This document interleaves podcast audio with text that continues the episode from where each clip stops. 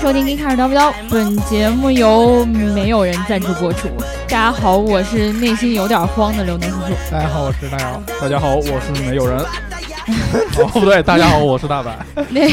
那个我也没看见你给我赞助啊，我的对天，！我就是没有人嘛。呃， 那个不是我，我今天有点慌的原因是因为就是我我我今天约好了跟狗哥一起看电影，嗯然后买的是周五晚上九点半的票。对我以就为按照我现们在下是班周的天了，不好意思啊不。是，我以为我按照我们下下班的时间来说应该可以，但是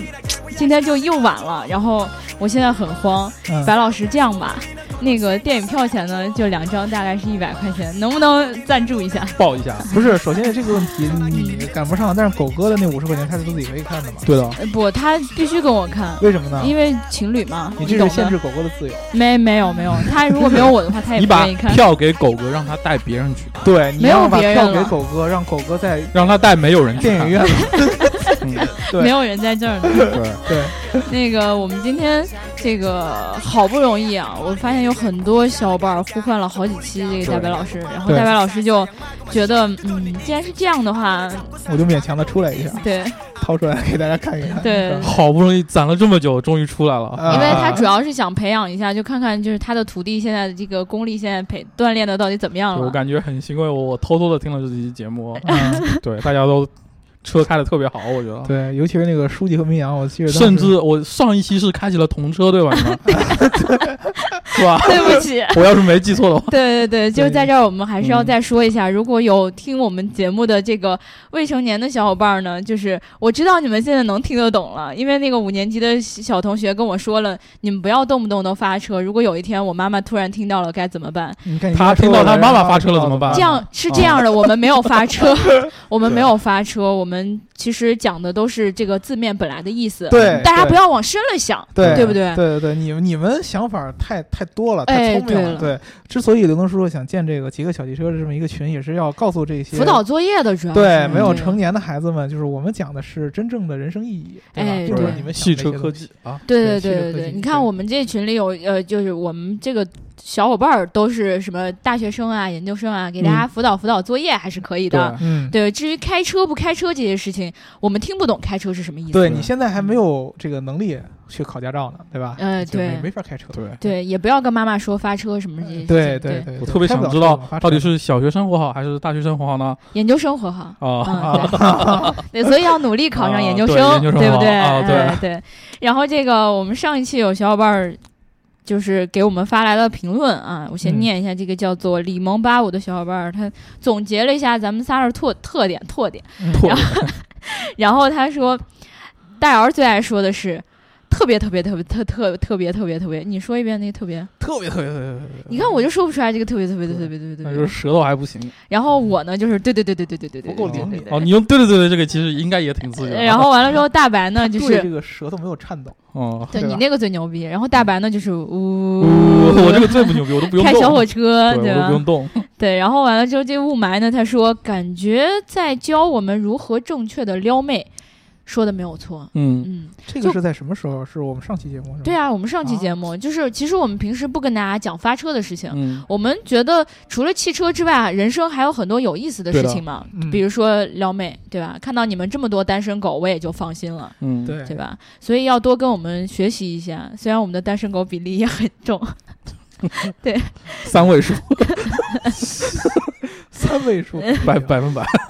对，然后这个呃，七氧化钙他说这个这个评论比较专业啊，我怕我回答不出来，所以你们主要认真听一下啊。哦，好，好像雅阁混动加速还没凯美瑞快，本田混动所谓的运动真的有点牵强，不过热效率却高于现在国内的风混。混动优势不就是不牺牲动力的情况下节约有节约能耗？我觉得混动就是用来替代原来的3.0或者3.5车型，混动雅阁试驾起来真的很轻快。嗯，呃，你要解答这个问题吗？混动的加速没有凯美瑞快吗？我我反正我看数据的话，雅阁的百公里加速应该是要比混动凯美瑞快的吧？嗯，不知道，或许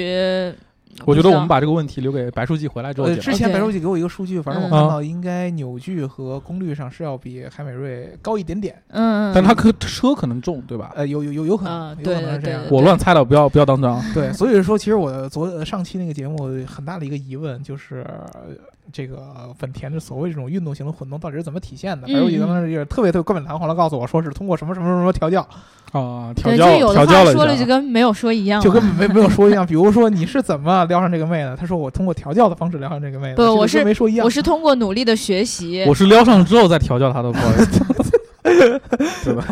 对对，这是一个完整的一个过程，吧？对对对对，所以这个小伙伴应该是体验过那个雅阁的混动，因对为对我们对上一期就有说到，如果你体验过这个的话，可以跟我们说一下这个体验是怎么样的嗯啊啊？他说嘖很轻快啊，对，，但是他说了有一个东西，就是说他觉得这个呃混动就是不牺牲动力的情况下节约油、节约能耗。嗯呃，这一点其实要看你的这个车本身的定位是啥，嗯，因为现在嗯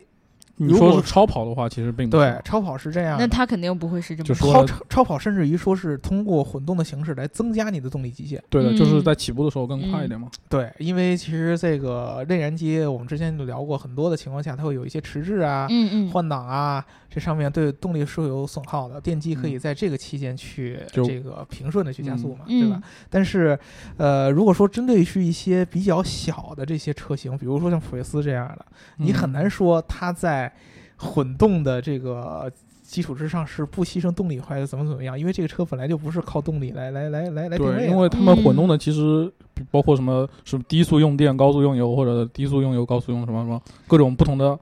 就是配配合，对吧？呃，对。对吧？对吧？对 吧？对就其实对逻辑都是不一样的。对对对对对对。然后我们今天其实，在聊节目之前呢，还是要跟大家说一下，如果你正在听我们这一期节目的话，一定要记得点赞、打赏和评论，点赞、打赏和评论，大家开心就好了。如果你喜欢这一期节目的嗯话，记得把把它转发到朋友圈，然后跟你的小伙伴来安利，这就是另外一种打赏的方式就啦，发展一对些不下对线啊，对五年级的小伙伴，你们听到了吗？嗯，然后我们在这里要跟大家重申呢，马上就要开学了，还是已经开学了，反正要好好学习，然后作业做完了才可以听节目。周六周天的时候呢，有时间补一补节目，但是呃，我们没有任何发车的话题，然后也没有开车的话题，然后你们可以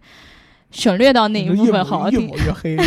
总觉得我来错节目了，不好意对思对对，啊。你这个我们变成这个这个幼教类的节目，对，教育类的节目是其吧实我们是可幼以。教是最对，邪恶的。比如说，我们可以教你一些等腰三角形的这个一些基基本的数学原理啊，之类的对对吧？对对对，然后勾股定理啊，什么勾时股候定也到底也可是以。勾还是鼓？那个，我们今天 提前我们今天要聊的这个话题呢啊勾，股， 我这个这到底是什么东西？ 对我们今天要聊的这个话题呢，是因为这两天我看到粉丝群里有很多小伙伴都在说这件事儿。哦，对，然后我们本来其实准备要聊另外一个话题的， 是，对，但是呢，因为就是。呃，看到你们这么热情的呼唤了哦这个话题，总觉得说应该先满足一下你们的需求。嗯对，被你们给堵住了。哎，对了，嗯今天我们要聊的这个话题呢，就是你们一直在说的斯巴鲁。啊，聊一聊斯巴鲁，我记，但是呢，由于你们这个聊的这个，让我们聊的这个节奏有点快啊，嗯所以对说呢，斯巴鲁其实有很多的点可以聊，对，呃，而且我们之前聊的时候也有很多的节目提及它哈。对，就有一嗯期聊那个 K Car 的时候，嗯我们当时就重点拿了它来说了一下，对吧？嗯，因为为它算是日本的 K Car 里面的一个鼻祖类的，对先驱者，嗯然后代表，所以我们当时聊它的时候也聊了一些小故事。嗯，但是我们今天聊呢，可能也会呃接着从其他的角度来进行一个补充吧，我觉对得，嗯，对，首先我给你一个概念，就是你们两个觉得斯巴鲁是一个什么样的品牌？我以前觉得它是一个乡村品牌， 这句话说的，我觉得没法往下接了。斯巴鲁粉丝该爆痘了，我觉对得，我觉得，因为它那个相对来说车型比较少见，其实并没有，并不算是主流车型嘛。然后嗯你在路上看见，你还能多看两眼，就觉得嗯诶，这个牌子什么。然后后面不是有一个它跟那个是是丰田那个八六86嗯，对对就对然后就这个都是对我来说印象比较深刻，B R 的。 Z 那款对是吧 BRZ，对对对，你别急，让我先解释一下乡村，啊不然的话乡该、村该解释哦，不就下是去就是了。美国 country 肉是吗？对，对其实其就实是是有跟三蹦子在一块儿的那中种，国杀马特。不不，其实是有这么一个渊源， 啊就是啊你你我我一直在节目里。反复重申一个问题，就是嗯我不太了解汽车，然后啊我以前认识的汽车品牌也仅限于那些，刘能只会开车，呃不我了解汽车。只我管可以 什么车他都开我可以，我可以召唤你们上对车，好吧？啊对就是呃， 不不好意思，我不上，就没是钱。就是那个呃，以前可能在大街上认识的比较多的就是那些常见的品牌，就像你嗯刚才说的，斯巴鲁其实很少见，对吧？对对，然后呢，其实我以前呃开始认识很多品牌的车的时候是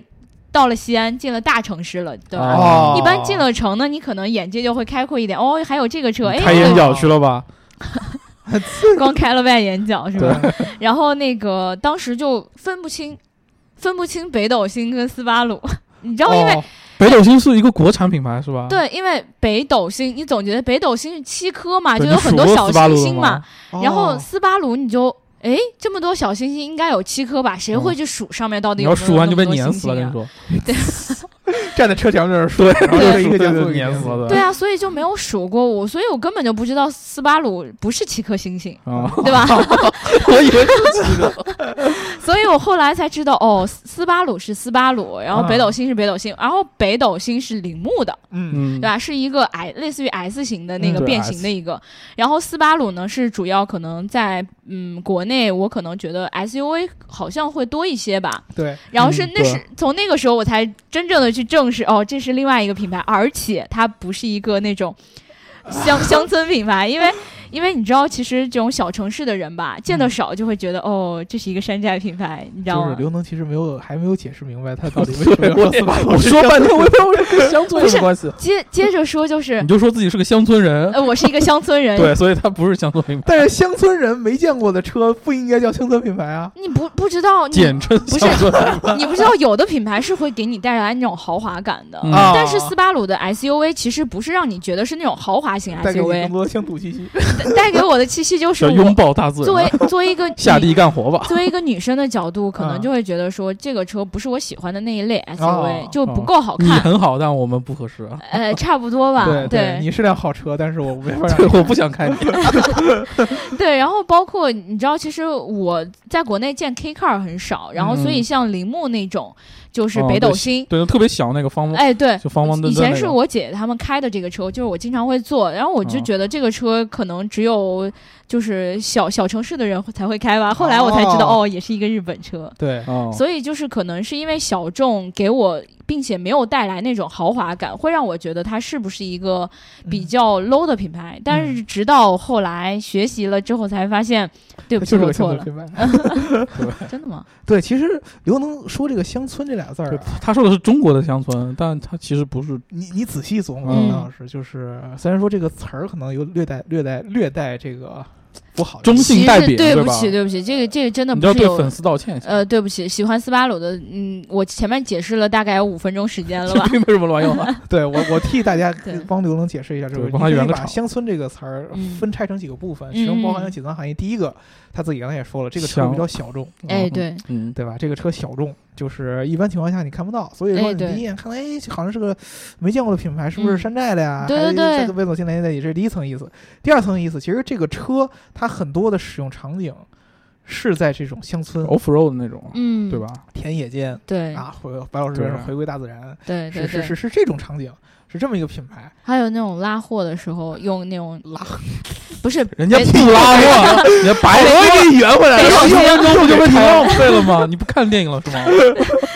你现在又把斯巴鲁跟五菱对宏光 在一这边这五十块钱是 你自己浪费的我啊我。没说北斗星，哦，不是，我没说斯巴鲁，我刚才说的那个是北斗星，因为确实哦我没有拉货的需求啊对，啊我啊们会有，我们会有，对对啊呃，自己拉呀，这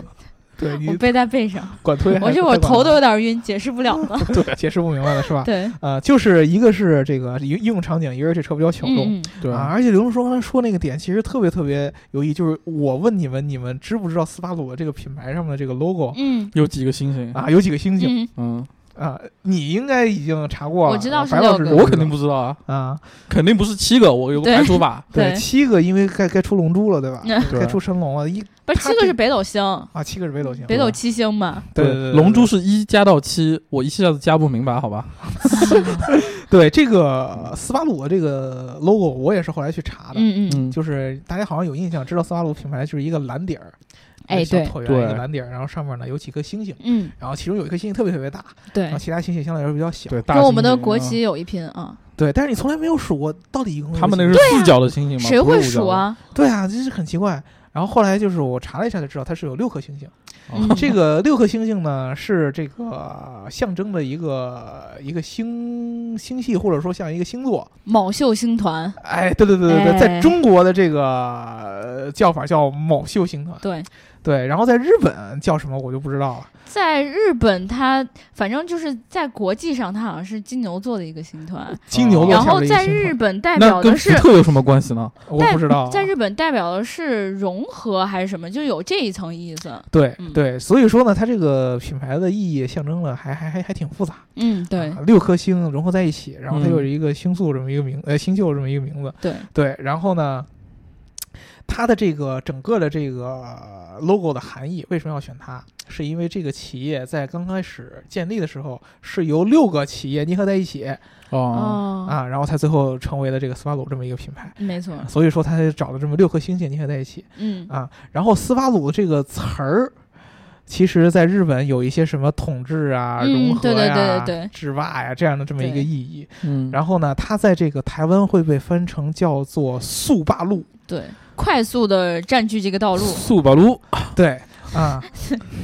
你总是会起一些我只奇是怪的名字带一。点点口音而已，我也不知道是哪来的口音。嗯对这个品牌给嗯大家就是，如果说你一般情况下，呃，不是特别特别特别硬核的这种汽车粉丝，你可能确实没有听说过这个品牌。嗯嗯，呃，我觉得它跟三菱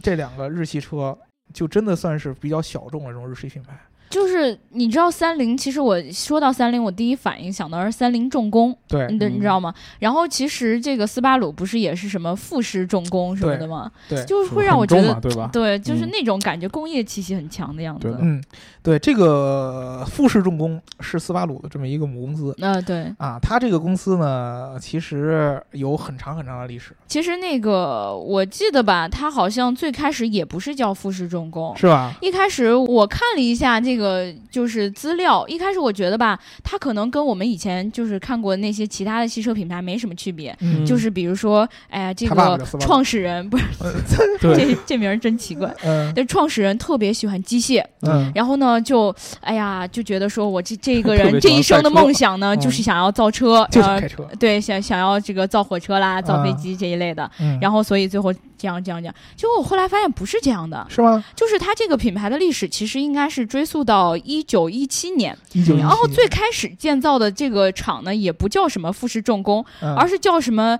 飞行机研究所。嗯飞 行机，好吧，这一点你觉得飞行功能？就算是重合了 吧，对吧啊？就是啊，这个创始原人来很喜做欢服飞务行机，业的是吧？对，结果后来就是有有资料表明，这个人呢其实有很强的政治背景。嗯然后呢，他好像以前是呃飞行员出身，嗯，就是他去当了兵之后，就直接在那个部队里面，嗯就是专门是搞这个，主不是搞飞机，是开飞机的。 哦， 然后呢搞什么飞机啊？然 后对，然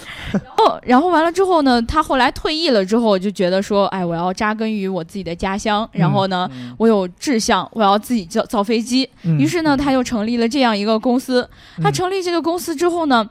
但是呢，他主要还是想建造，就是不是我们想象的那种民用飞机，嗯你知道吗？因为当时那个时期，可能大家也都知道，我们国家反正还没有正式的稳定下来呢，是所以日本那个时候也基本上是蠢蠢欲动嘛。 嗯，然后他们就想说，哎呀，那我不行，就造造点什么战斗机之类啊的。我去，对他一上来就就研究半天，就开始做这个。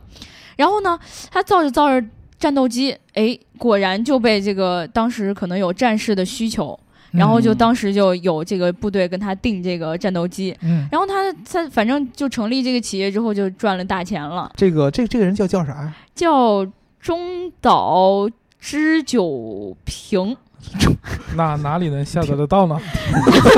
点 A 呗，番号是 什么？对，中岛之久平啊。对，中岛知久平。对，我觉得刘东叔特别厉害的一点就是他可以把一个军阀说的这么萌萌的感觉。 对， 特别想下载，会不会？对，这个中岛之久平嗯是这个斯巴鲁的母公司这个富士重工的最早的创始人。没错，嗯对，然后就像刘叔说的，这个人最早创立的公司是一个飞行机研究所，嗯，就是对，专门造飞机的啊。然后这个人有一个非常非常深厚的日本，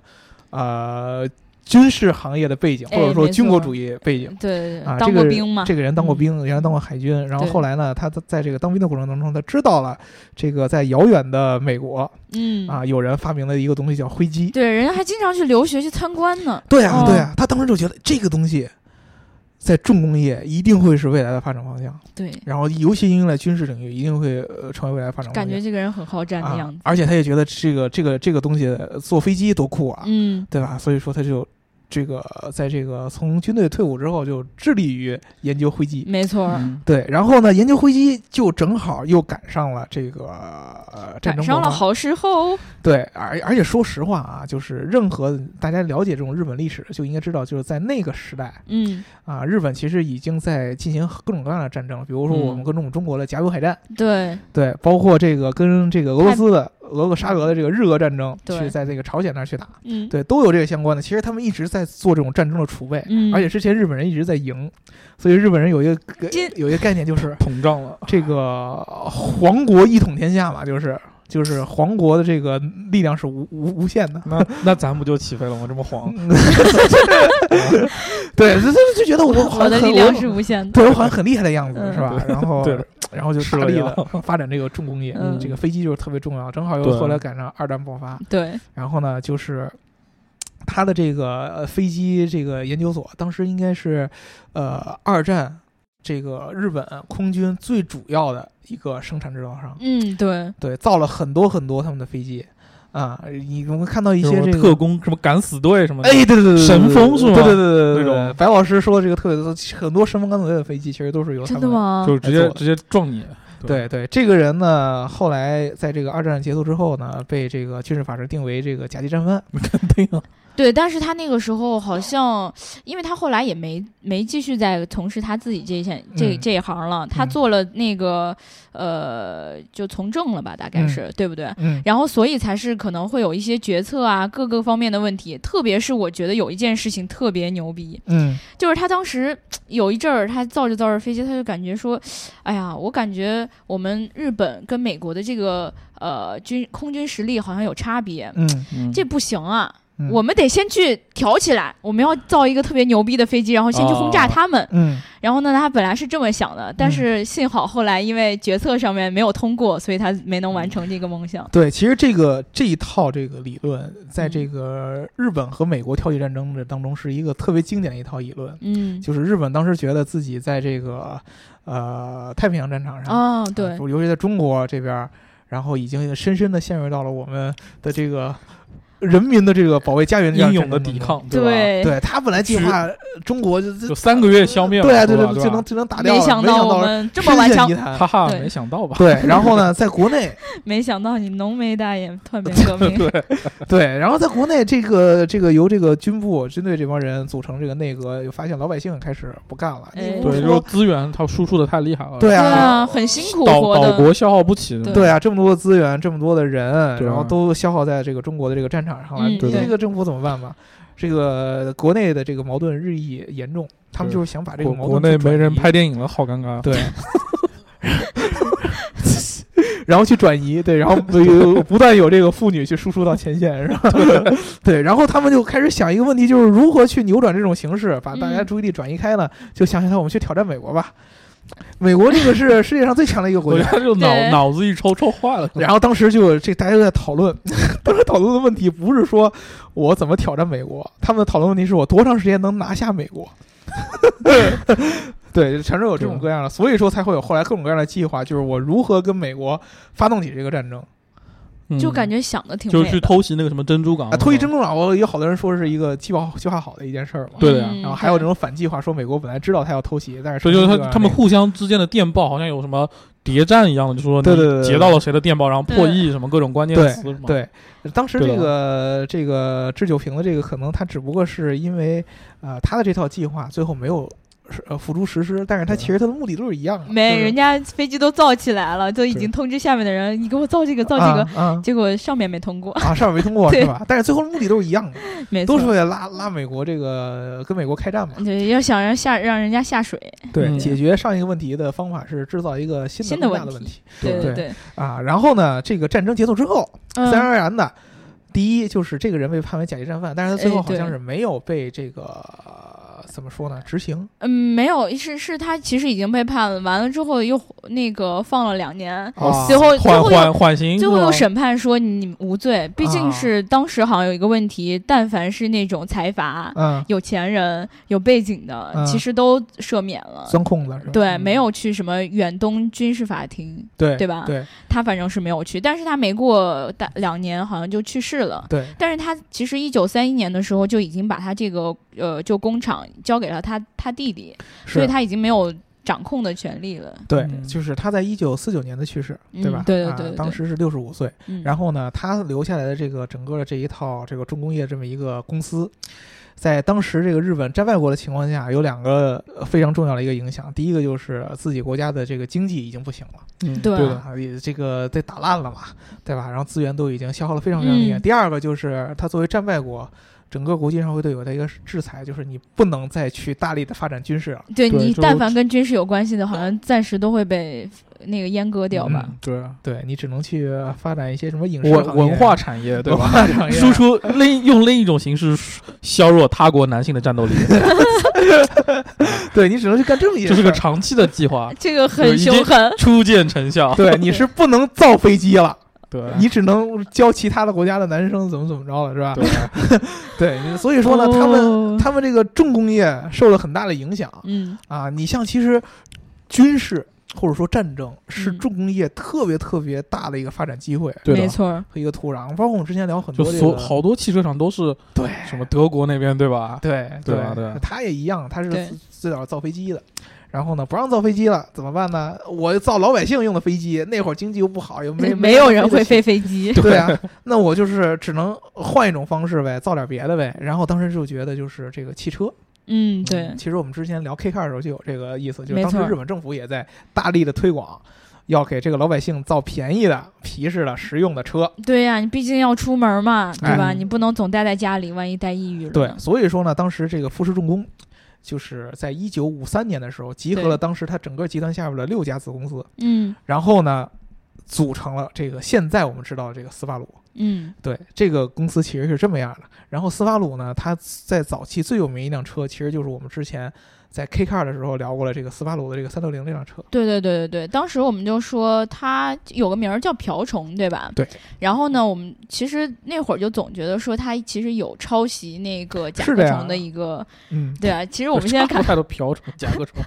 对，看外形是这样的，嗯但是我注意到一个细节，就是当时他找的这个设计师其实不是一个专门来设计汽车的一个设计师那，是什么？他呃做这个车身结构的是一个呃那个曾经是做船舶的一个设计的一个人，我是一个粉刷匠，粉刷问这个人呢对叫佐佐木，有没有？我好像有， 我好像有 下载过。啊达三，佐佐木雅， 嗯哦，不对了，往下就不 对了。 往下就不对了你。下上下载了上半身，下半身不要下载。啊对对 对，他叫他叫佐佐木达三，啊对他他是做这个建筑设计之类的，嗯对，好啊像当时也很有名吧。嗯，然后呢，他其实那会儿没有驾照，也不会开车，然后他是专 门就还没还没学会发谁车说呢，开车一定要有驾照？啊对对，然后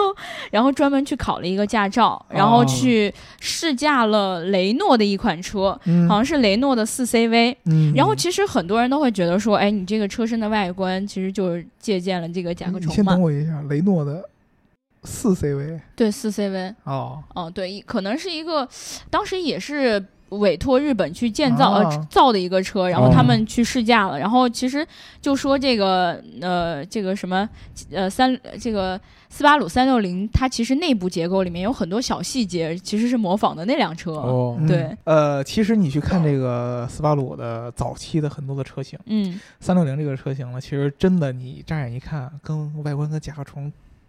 怎么说呢，基本上一致。反正就是萌萌的 嘛。尤其是它的前面这个圆形的这么一个嗯车头，嗯我，们之前聊过甲壳虫嘛，就是圆形的对车头，号称是希特勒当时定义的嘛。对、啊，我的车要像呃这个甲壳虫一样，对吧？ 对，所以说是有那种圆圆的这么一个一个样子，特别特别像。你往后看，它的这个后续的车型其实也有很多的这么一个抄袭的痕迹。我记得是有一个车长得特别像那个大众 T 一，啊，像大众啊，然后又有点像有了像像宝马，就是反正就跟欧洲的那种车特别特别像，对嗯特别特别像。对，所以说呢，其实好多那会儿这个，呃，咱们有一些小伙伴一嗯提到中国现在汽车工业对去抄你袭，就举什么日本的例子嘛，对吧对对吧？就说他们那个汽车工业这原来期也别是让中国众泰的人听见，他们又有新借口了。嗯众泰还给我们创造了很多新的可能。对我们这辈子靠什么来买法拉利？对吧反正你是靠自没靠自己，但是你买雷克萨斯对吧？呃你也买雷克萨斯了？ 对啊，在天津港待着，你在不知道在吗？天津我港不知道车还车还没进来呢，车对牌呢？ 车牌我爸的呀，对车牌我爸换的呀，对车吧牌我爸爸那是 NX 三百吗啊， ？NX 啊三不百是买不起，哦对 ES E S 对哦，呃轿车啊。对轿车，我们为什么跑偏到这个话题了？对这我们个接这接回着来，说斯巴鲁啊，对嗯，但是呢，斯巴鲁这个品牌呢，还是决定要有自己一些核心的技术。嗯，对，当时呢，就是大家其实现在了解斯巴鲁，尤其是喜欢斯巴鲁品牌的人，最最最最最看重的就是它的这个越野性能。全时四驱对，全时四驱，你们知道全时四驱是什么意思吗？我不知道，然后你知道就是什么一意思吗天到晚都是四驱，对，一天到晚都是四驱。这个全时四驱呢，其实就是一般的很多四驱的车，它的前轴和后轴的动力分配是不一样的。对他看嗯路况嘛，好像对，它针对不同的路况，它会有一些分配，有那时候这不是是前很驱智有时能候吗后驱是很智能。但是斯巴鲁这样的，就是它把这个整个的底盘做一个极致的一个对称，然后呢，做对称的同时，它能让各个的这个前轴后轴的这个动力分配。尽量做到百分之五十比百分之五十嗯，啊，尽量把它控制到一个很小的一个区间。这样的车在一些这个特殊路况，它的通过性是非常非常强的。这也就是为什么斯巴鲁经常会在什么拉力赛上啊，创造这样的传奇。嗯，嗯对？吧？在之前他那个特别有名那个车型叫力狮嘛，哦，对，律师，对对吧我看群里小伙伴成天说，成天说，对，这个力狮是特别有名的一个一个一一一个车型。除了这个它的这个全时四驱之外，嗯，斯巴鲁还有一个特别特别有名的技术，叫做水平对置发动机。哦，对，对，啊，水平对置发动机这个英文他们有管这个叫 boxer engine，为什么要叫这个意思？拳击是手，对，因为它特别像这个拳击手，嗯，在这个练习的时候，这个左右你轮出一流拳，出嗯我拳出一拳，对左右轮流出拳的这个这么一个感觉。具体为什么是这么一个样子？就是我嗯们之前聊的各种各样的发动机的形态，对，它的这个活塞都是垂直的，基本上是垂直的。就嗯是跟车体是垂直的，对吧，嗯对，它就是垂直平放的，要呃受垂到垂直放的，对，要受到这个重力的影响对，，或者说活塞是上下这么运动的，哎，对，对，叫直列。啊比如说直列四缸就是平一四条个这线，么放的，呃，对四个平着，然后上下这么着活动。然后 V 字形的就是有点斜的，嗯，对吧？斜着这么着，但是它其实也基本上是一上下的角度。嗯，对嗯，对。水平对置的这个四缸发动机，它等的于说活它塞是是躺着的，是是平躺着的，嗯，而且是这么左右这么着来来不来是运前动后吗？ 啊，对对对，呃怎么啊说是前后？别对车来说是左右吧，对对啊车来说是左右 我，站在旁边看，他就是前后的。哎，对，就相当你于开心就好，对的，你可以如果把这个活塞想成一个拳头的话，嗯，对就是这么轮流轮流左右左右多这么这么出拳的这么一个感觉，对吧？ 打对来打去多疼，我的意思是，就但是有人感觉就是说，为什么这个水平的这个放置会好？嗯是因为如果大家把它这个发动机的整个结构整整个想一想，这种直列的，会占很多的空间吧？我觉得，而且直列的，它把这个发动机的形态会变成一个竖着的这么一个长方体，对， 嗯，很对大吧一块儿嘛。很大一块儿，所以说它在这个车震动的时候，运动的过程中会不稳定。哦，对对对，它是上下降降降降。对对对，它它的接触面积其实并不是很稳，它重心比较 高。我如果把它变成一个平躺着的长方体，而且它可以左右两边就这样抵消它的抖对动嘛。对站站着累，躺着舒服啊。对，它会 非常非常，嗯，好吧。确实站着腰特别特别累，对吧？躺着可以不动， 对吧看你花没花钱了。对对对，然后它就可以特别特别的稳定，提高这个整个的车身的稳定性嗯，啊，然后相对来说空间也会更节省一些。对对对，但是为什么没有那么多的车厂都去做这个水平对置？肯定是因为他申请了专 利，肯定是因为交钱交的不够。我我不知道，我乱说的啊。对，呃，是因为这样，就是嗯因为我们之前聊机油的时候，跟大家聊过，就是机油的整个一个流的这么一个过程是要从上往下这么着来流的。哎呦嗯如果你正常的活塞的运转方向的话，机油从上往下流，正好把你的活塞完全的这个。包裹住的包意裹思，住那么如果说我把它活塞平躺下来了，我机油要从左右这么着流，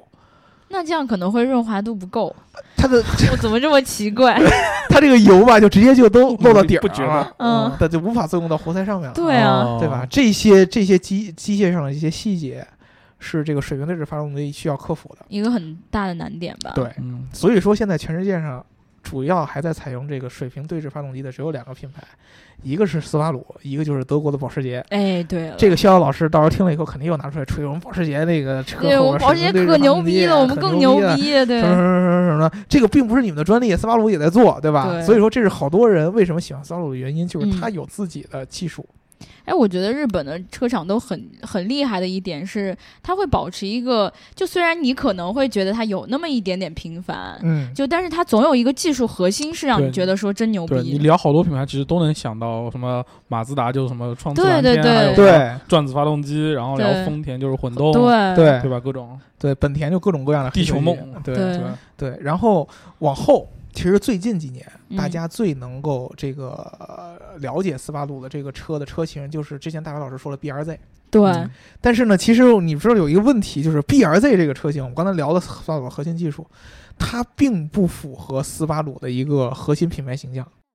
对，不乡村，看起来不像，对，看起来不像一辆 斯巴鲁。对我好像没有见过斯巴鲁造跑车吧？我总觉得，呃，他以前做过跑车，他以前做什么力狮啊，还叫什么翼什么乱七八糟的，他的名儿反正都跟那个动物有点关系，翻译过来嗯，啊。他有各种各样的跑车，他以前是直接吊着这个三菱的那个 EVO，哦，对对，吊着那个来做。你做一个性能级的轿车，我就做一个性能级的轿车。嗯它，定位有点像就是那种 GTR 那种感觉，就是又嗯像轿车，然后又是那种性能非常强的这样的嗯嗯嗯轿车。所以说呢，它原来都是做这样的性能车，但是现在它为什么要做这么 BRZ 这么辆车？然后它跟丰田这个八六六是什么一个关系？人对的家都说是没什么不一样的，对，就是跟大家梳理一下，就是其实斯巴鲁这个品牌原先在零五年之前是被这个通用大大大比例持股。我的天，那不是被美化了？呃，不好 吗？嗯其实 美日本跟美国后来一直就是联系很紧密嘛。对，嗯后来被打趴了之后就，对你把我打服了，我就我爱你，我爱。你，对对对对，嗯但是后来呢，这个通用这个品牌啊，就是大家应该也知道，遇到这个经济危机嗯，啊，嗯自己的生活生存情况也不太好，哎，算了算了，不就要把了，不能要卖的了，都卖了，就给卖是吧。掉了、嗯啊。然后当时应该是占它百分之二十的这个股，嗯然后就全给卖掉了。然后当时就由这个丰田去接手了这个斯巴鲁，嗯，就有点像现在其实三菱呃后来又被日产给给收了，哦差不多这种对感对觉，对吧？然后呢，由于这个日本的反垄断法，丰田只能收到百分之十六点五的股份，嗯，但是其实他们互相已经有很大的结合了。BRZ 其实就是丰田和斯巴鲁这么一个控股关系的这么一个很好的体现嗯啊。八六本来是丰田的一个产品定位，对的啊，就是他们一直想做这么一辆运动系的小跑车，嗯体现操控性的。然后呢，他想看中了斯巴鲁的整套这个发动机的啊，这套研发的能力，嗯，他就找斯巴鲁说：“我来定义这个产品，嗯，我来负责产品的设计，我来负责产品的前前期的整个这么一个规划，你来帮我去生产一些发动机、调教底盘哦，啊，这么一个逻辑。”然后，所以说才出现了八六和 BRZ 两个车，就是这个两辆车，你仔细观察，基本上是一模一样的。嗯，对甚至于好像都是说同从同一个生产线上下来的，而且这条生产线上挂了是不同的牌子是吧？挂了不同的牌子，应该我记得是每生产五辆还是八辆，八六才会生产一辆斯巴鲁。哦，就是车标产能不一样 嘛。 对，就是你能看到说这这个个牌子主挂导地不 位嘛挂不下，啊，对就是所以说呢，其实大部分人如果说你真的想买这两个车之一的话，就是八六这个是这个车原汁原味儿的车，嗯因为这个这个产品的定义和需求是丰田提的。嗯啊，然后这个 BRZ 呢，相对来说其实就是一种合作的体现讲道理，如果你想买个小众的话，你就买个 BRZ 吧。对你买个吧小众把的，你要标图这个抠了，然后换一个。对你开心哪天用哪 个。对对，，因为这个价格也差不多。揣兜里，前面丰田，后面斯巴鲁都行对对，对，然后有人说，嗯，就是说这两个车虽然说基本上参数啊啊、外观看着都差不多，但嗯是在调教上会有一定的区别。斯巴鲁更牛逼吗？这个其实很难说谁更牛逼，可能哦相对来说就是，比如说斯巴鲁有可能把它调教的更更怎么说呢，off road 一点，嗯哦，这就看他们各自的取向和爱好了。吧，对，但是这两个厂家从来没有一个人承认过我具体在调教上做了怎样的区分。这种事儿一般都不告诉别人，对对呀、吧？说对啊了就不好买了，不好卖了嘛。对，多所以害羞啊，动不动调教。对啊，所以说就是这个这个车吧，说实话，你如果说现在很多人是因为 BRZ 才知道斯巴鲁，还是挺可惜的。嗯，斯巴鲁真正的辉煌是因为它在四驱领域和水平对置发动机这样的领域的一个哦非常大的一你个们还知名不度。如我呢，并不是因为长得像北斗星，并不是，对你这说的直接把刘能台给拆了。对的， 我就我说了，你们还不如我呢，我就猜到他要夸自己，对 吧？对对对，这个不是。那你看，在大街上见到，其实都是一些，呃，那个斯巴鲁的其他，你看刚才你说有技术的那些车型嘛，嗯对吧？不以、不不是因为 BRZ，对你现在把 BRZ 拿拉到他车是。也是有技术的，对 BRZ 经理人很不要那 么不说是，不是我这怎话么找今我天也找不回来。今天也 BRZ 是回来了，如果说你真是喜欢斯巴鲁，它以前的这个斯巴鲁的整个的产品的核心技术的话、b r z 并不能完全地体现它的这个核心，嗯哎，对，对吧？全啊是四对，你驱、看啊，都是说，话，你看对差距，以前都是说话的艺术，都是用这个全时四驱来突出产品形象对的。啊，啊，越野 off road 很强。我记得当时 Top Gear 有那个鼹鼠特别喜欢斯巴鲁，哦因为那个人就是一个乡村 的人。你看，对啊，就乡谢村谢你经帮我圆常回会来要开一些这种特别特别 off road 的这样的场景。对对对对啊对对吧？什么泥呀、水啊，对那斯巴鲁这种全是四驱，在这个环境下，通过力是非常非常强的。它车身嗯又由于它的这个发动机特别特别稳定，对吧？对，啊，特别特别强。但是你现在 BRZ 是一个后驱嗯，的一个性能级的一个小钢炮式的一个跑车，体验什么操控性这些的，跟它对原来这个这个定位啊、什么优势啊不相符。对对对对，吧而且传说那个斯巴鲁在美国的销量应该说算是全球最好的吧，嗯，因为好像是说其实美国的汽车市场。相对来说比较成熟，然后嗯他们在挑车的时候，呃，更少的会因为品牌啊或者什么一些附加的价值去选择一辆车，嗯而更多的是会因为，比如说这个车它更实用，更适合我的家庭情况来买它。所以像斯巴鲁这样的，可能品牌上面相对来说小众一些，但是车本身的呃各种质量，包括它的那个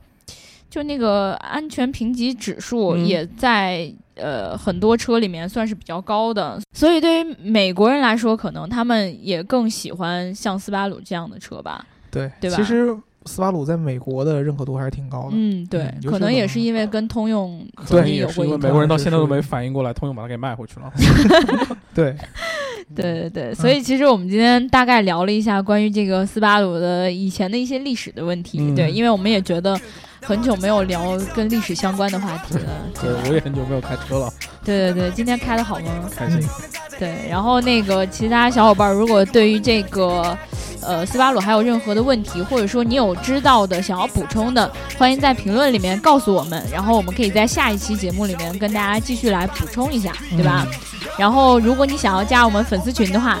无论是那个大的粉丝群，还是这个极客极客小汽车这个粉丝群，都欢迎大家在这个后台留下你的微信号，然后呃，可以在各个平台留下你的微信号，也可以在这个